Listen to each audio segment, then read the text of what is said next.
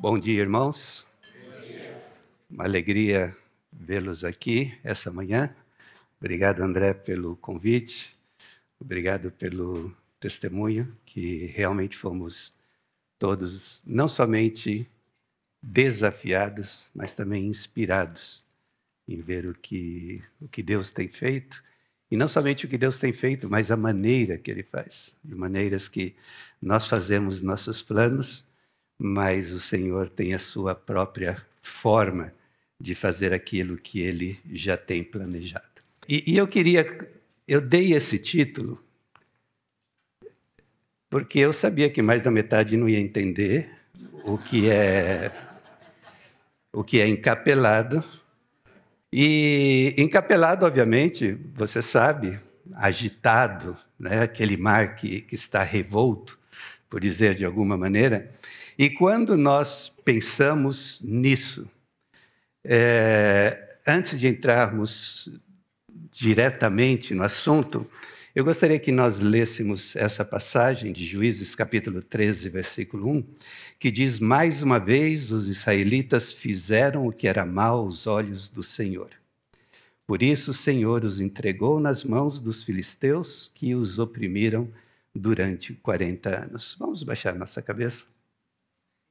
Senhor, que tu estejas falando aos nossos corações, continua falando aos nossos corações e que possamos sair daqui, Senhor, desafiados pela Sua palavra.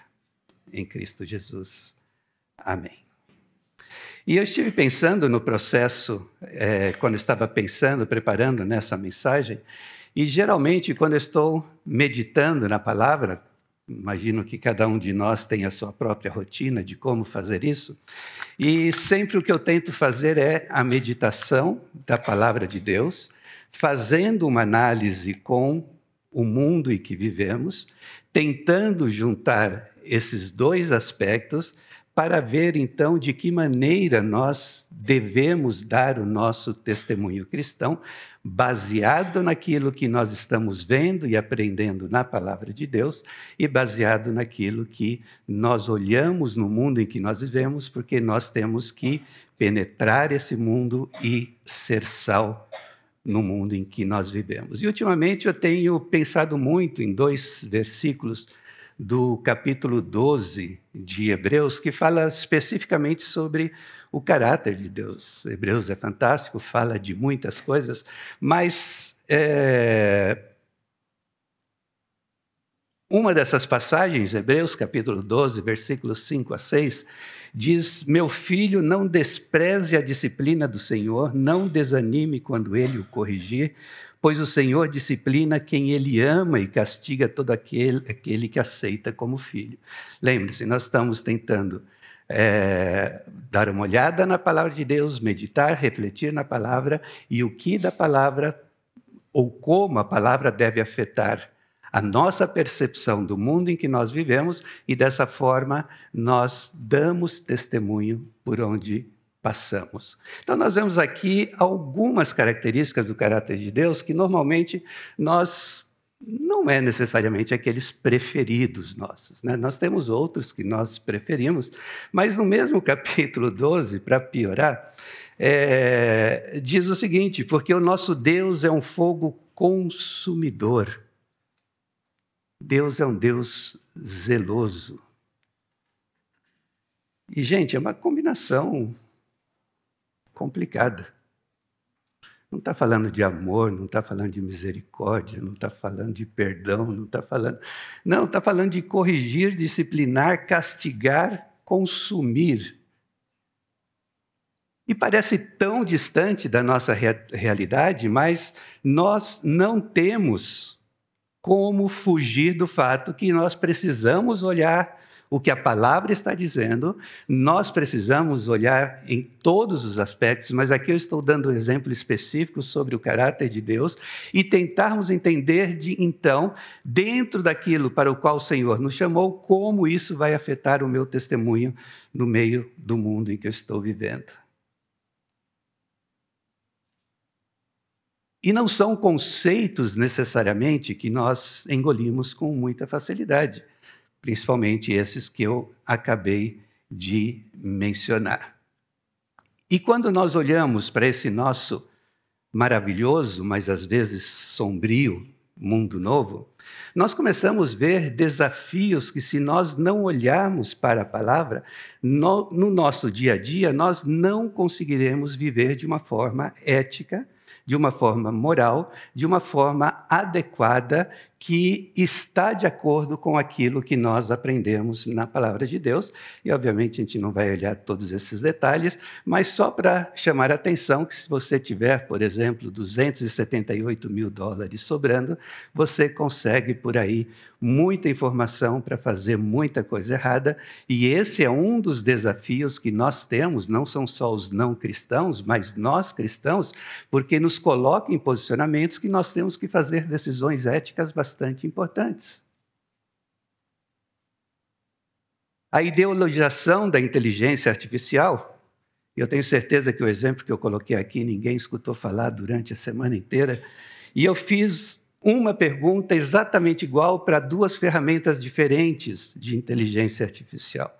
E a pergunta é, de acordo com os principais meios de comunicação, qual foi a menção que um líder político brasileiro fez em relação a um personagem político europeu em um evento na África na semana passada.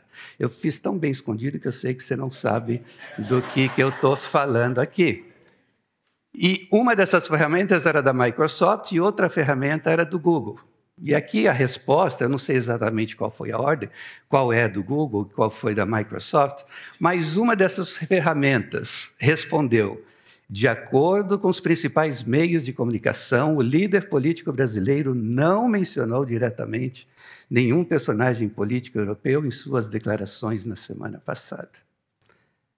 Ponte 2, sim, o líder político brasileiro explicitamente mencionou o personagem político europeu em suas declarações na África na semana passada. E, obviamente, a resposta correta é número 2. Só que o que nós temos usado e as ferramentas que estão sendo colocadas à nossa disposição são ferramentas que já estão nos induzindo em determinados caminhos, e isso então faz com que quando nós olhamos na palavra de Deus e olhamos para o mundo em que nós vivemos, se nós não tivermos discernimento, nós estaremos caminhando pelos caminhos equivocados. Isso sem contar toda a influência dos movimentos sociais que geralmente começam lá fora.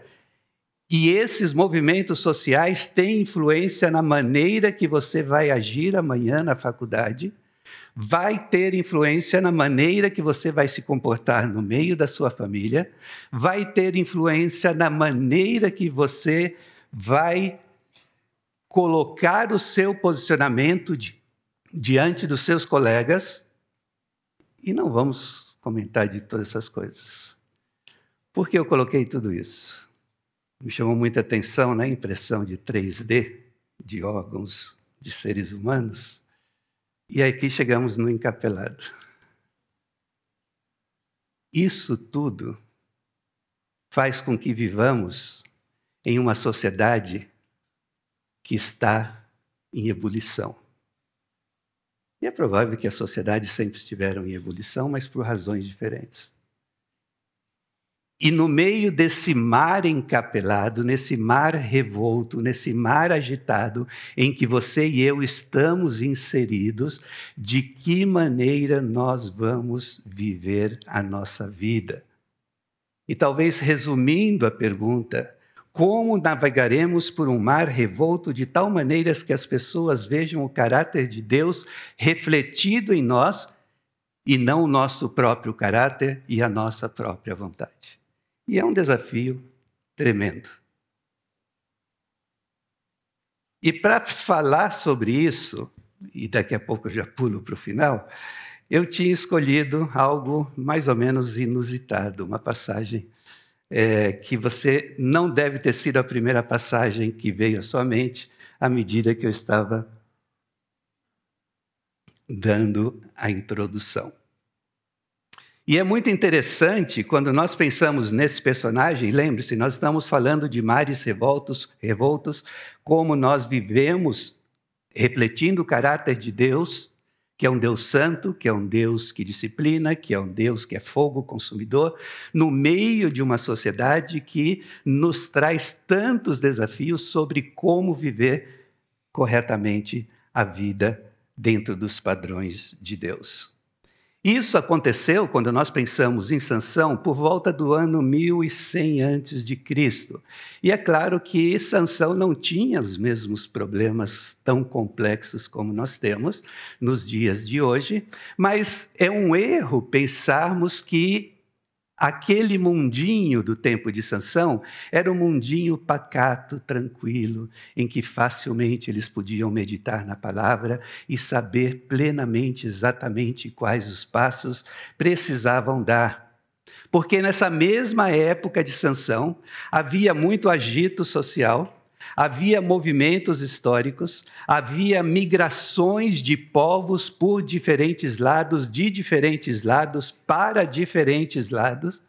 O famoso Ramsés III, naquela época, governava o Egito, tentando levantar uma situação econômica bastante difícil.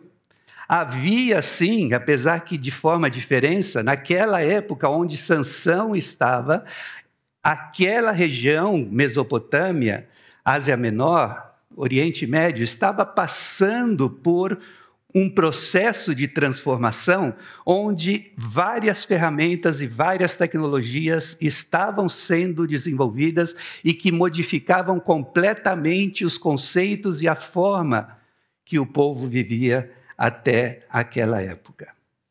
E principalmente interessante aqui para o nosso, nosso tema é que houve uma intensificação do comércio e intercâmbio cultural entre regiões e difusão de tecnologias e ideias religiosas e culturais.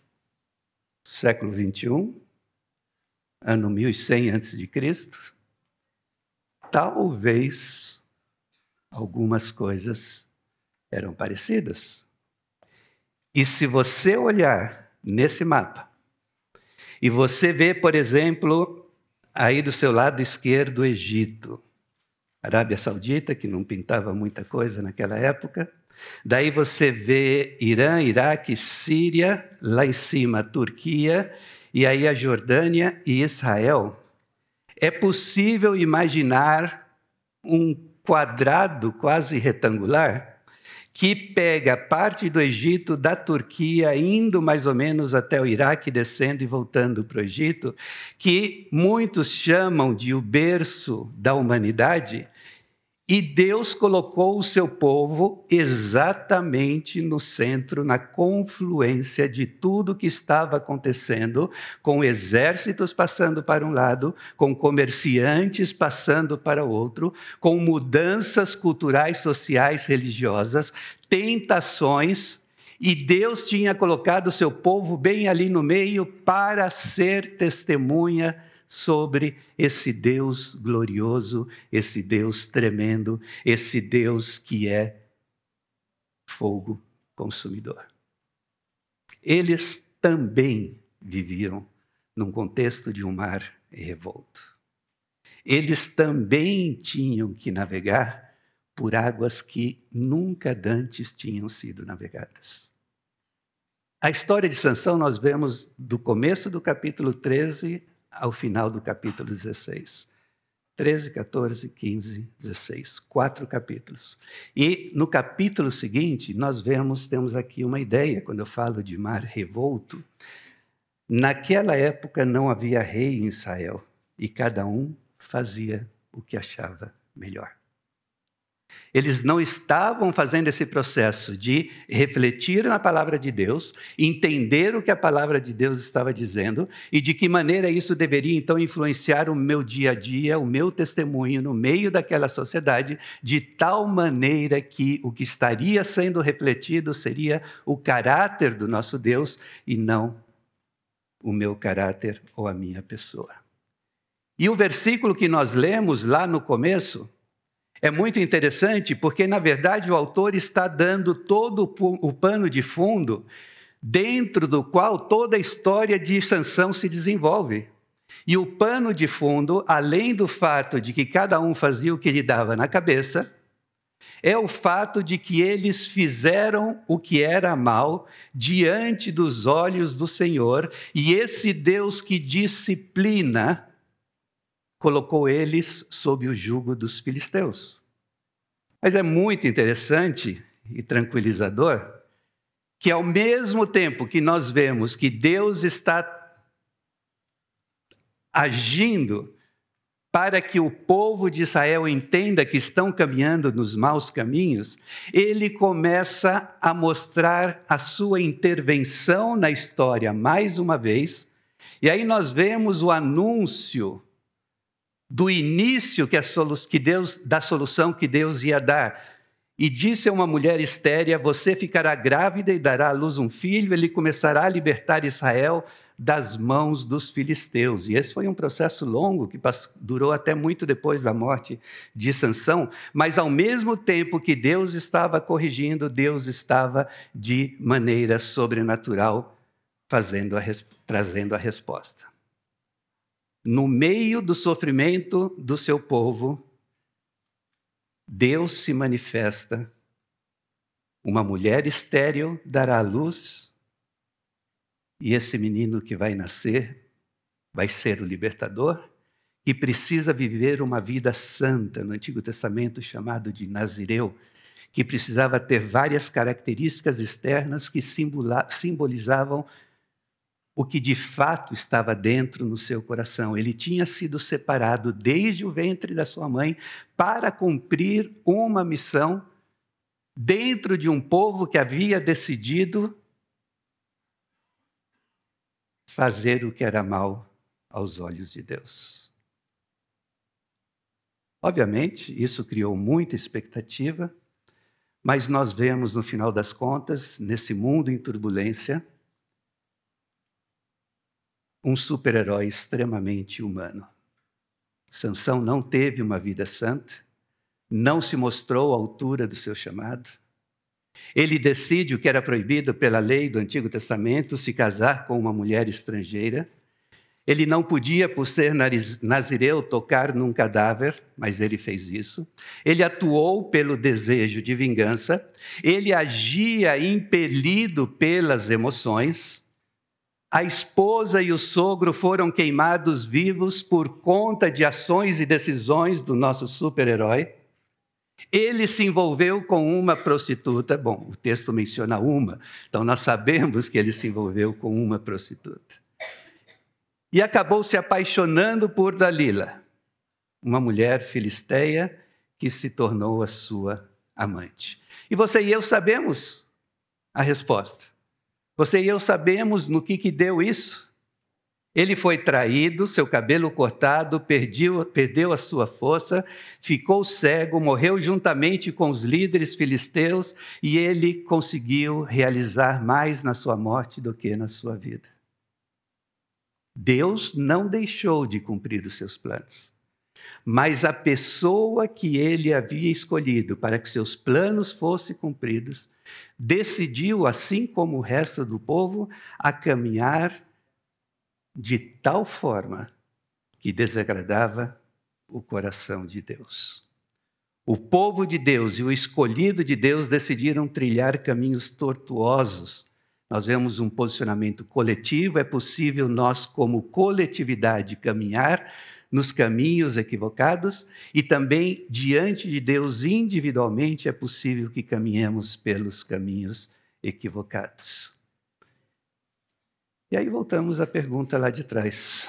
Como navegaremos por um mar revolto de tal maneira que as pessoas vejam o caráter de Deus refletido em nós e não o nosso próprio caráter?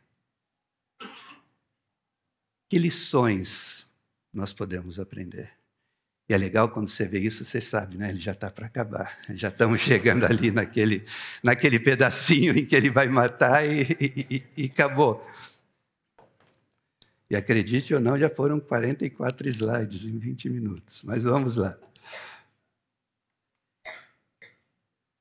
Eu gostaria de chamar a atenção, primeira lição, e algo que nós já escutamos aqui essa manhã. 25% do texto em que Deus se manifesta em um momento historicamente agitado, socialmente agitado, transformações tecnológicas, culturais, sociais, religiosas muito grandes. Mas o autor achou que era extremamente importante, no meio dessa situação em que o povo havia escolhido fazer o que era mal diante de Deus, dedicar 25% do texto para explicar sobre o nascimento sobrenatural de Sansão. O aparecimento de um anjo, o nascimento milagroso de uma criança, força sobrenatural dada por Deus e é interessante que quando nós pensamos na sociedade de uma forma geral, eu olhei essa semana no site da Amazon para ver quais são os livros atualmente, os 10 livros mais vendidos, e foi interessante que eu encontrei dos 10 mais vendidos em todas as categorias, encontrei pelo menos quatro que lidam especificamente com questões espirituais, digamos assim. É, Café com Deus Pai 2024, depois eu imagino que outra 23. Não entendi muito bem esse outro, forte, devocionais para uma vida poderosa e apaixonada. E o Deus que destrói sonhos. Está lá. E se são, estão entre os dez mais vendidos, não são somente os evangélicos que estão comprando porque a sociedade, de uma maneira geral, está interessada nesse tipo de coisa. Portanto, não deveríamos estar surpresos pelo fato de vermos interesse da sociedade por questões e temas espirituais.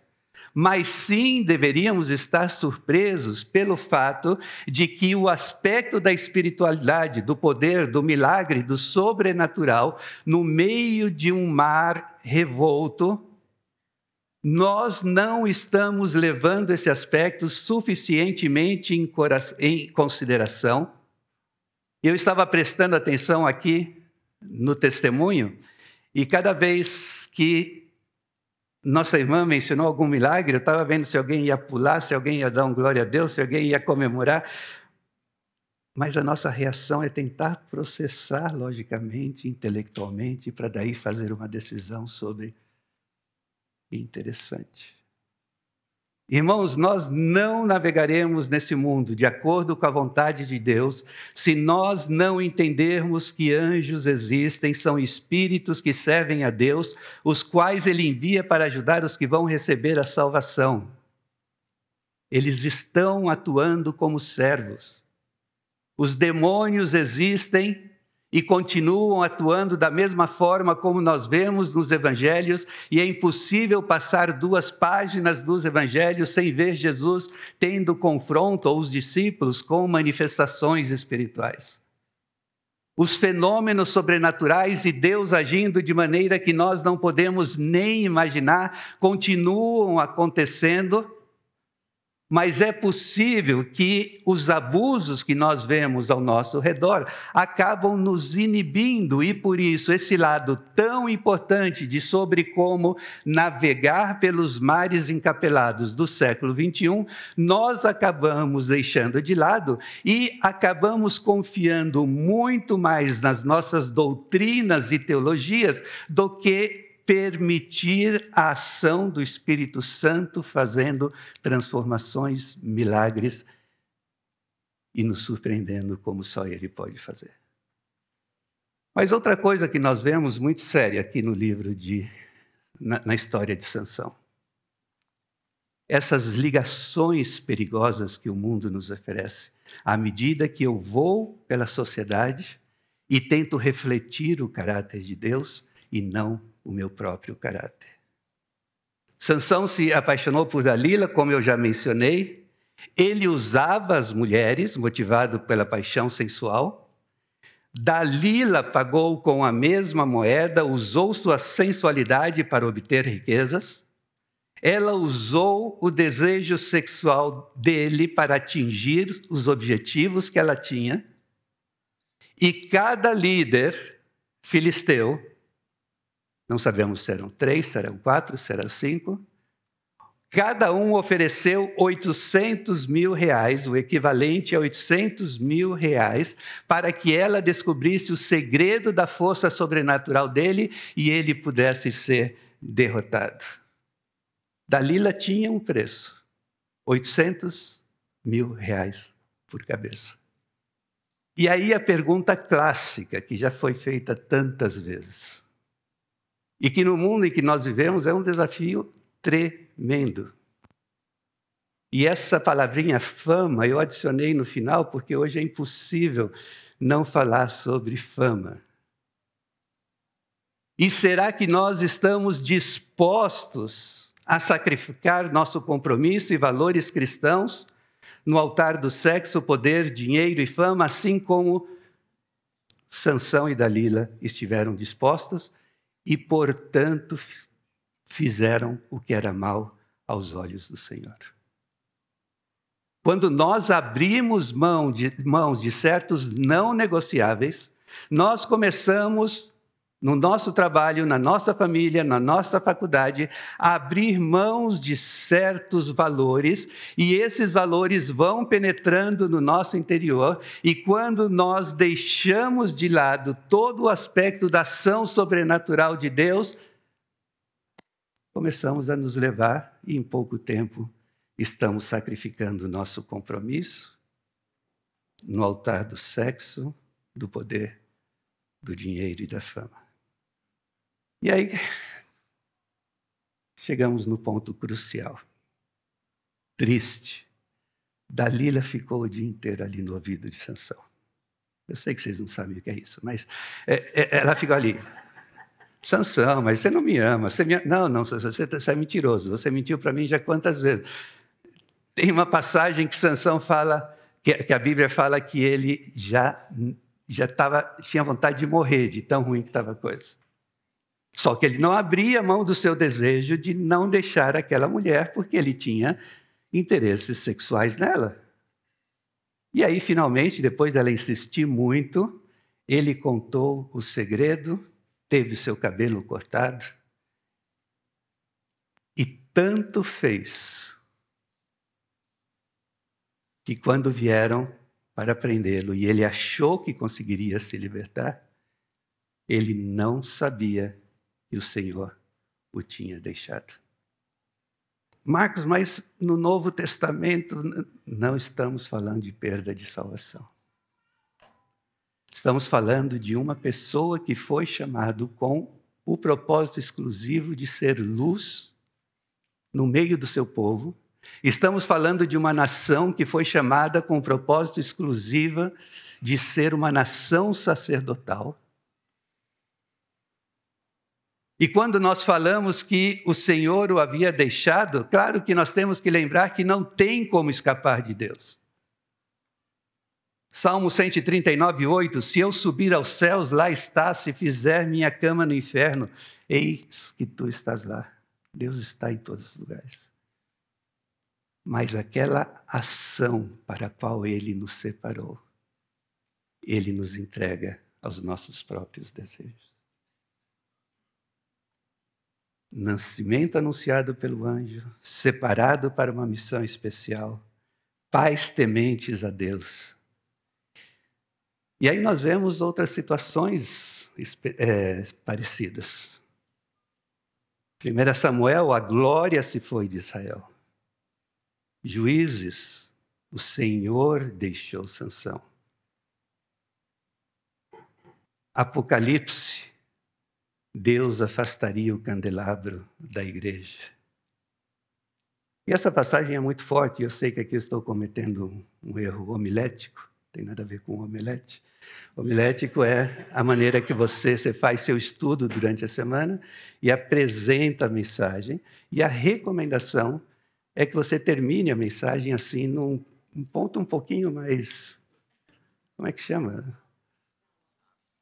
Alto astral, vamos dizer assim. up, em português, up. No grego profundo é up também. É. E eu vou cometer um erro aqui, eu sei disso. Mas é que eu não quero tirar o foco do fato de que, no meio de uma sociedade onde o mar está revolto, e você e eu somos chamados para um propósito específico, eu como indivíduo, nós como igreja, nós podemos sair tão fora dos caminhos do Senhor que pode levar ao ponto onde Deus disse, pode dizer, ok, se é isso que você quer. Lembre-se de onde caiu. Arrependa-se e pratique as obras que praticava no princípio. Se não se arrepender, virei a você e tirarei o seu candelabro do lugar dele. Mas vamos lá, vamos tentar dar uma. Se o meu povo, que se chama pelo meu nome, se humilhar e orar, buscar a minha face e se afastar dos seus maus caminhos, dos céus ouvirei, perdoarei o seu pecado e curarei a sua terra. Vamos fechar nossos olhos. Senhor, a tua palavra é tão clara ao nos mostrar aqui. Nós somos chamados com um propósito. E esse propósito é o de caminharmos nos caminhos do Senhor, fazendo o que é justo e direito, para que por onde passarmos possamos refletir o teu caráter e não o nosso caráter. E que através disso o teu nome seja glorificado e pessoas reconheçam que Jesus Cristo é Senhor e Salvador. Mas vemos aqui, Senhor, um povo chamado, um homem chamado, separado, santificado, que decidiram fazer o que era mal diante dos seus olhos. E por isso não conseguiram viver e navegar nos mares revoltos do seu tempo, dando testemunho da graça de Deus. Portanto, Senhor, primeiramente pedimos misericórdia. Não permita, Senhor, que chegamos a tal ponto de desobediência e distanciamento que nos vejamos ameaçados de que o candelabro será tirado. E ajude-nos, Senhor, a que, se for o caso, a que nos arrependamos, nos ajoelhemos na confiança de que tu perdoas e tu restauras. Pedimos em nome de Jesus. Amém.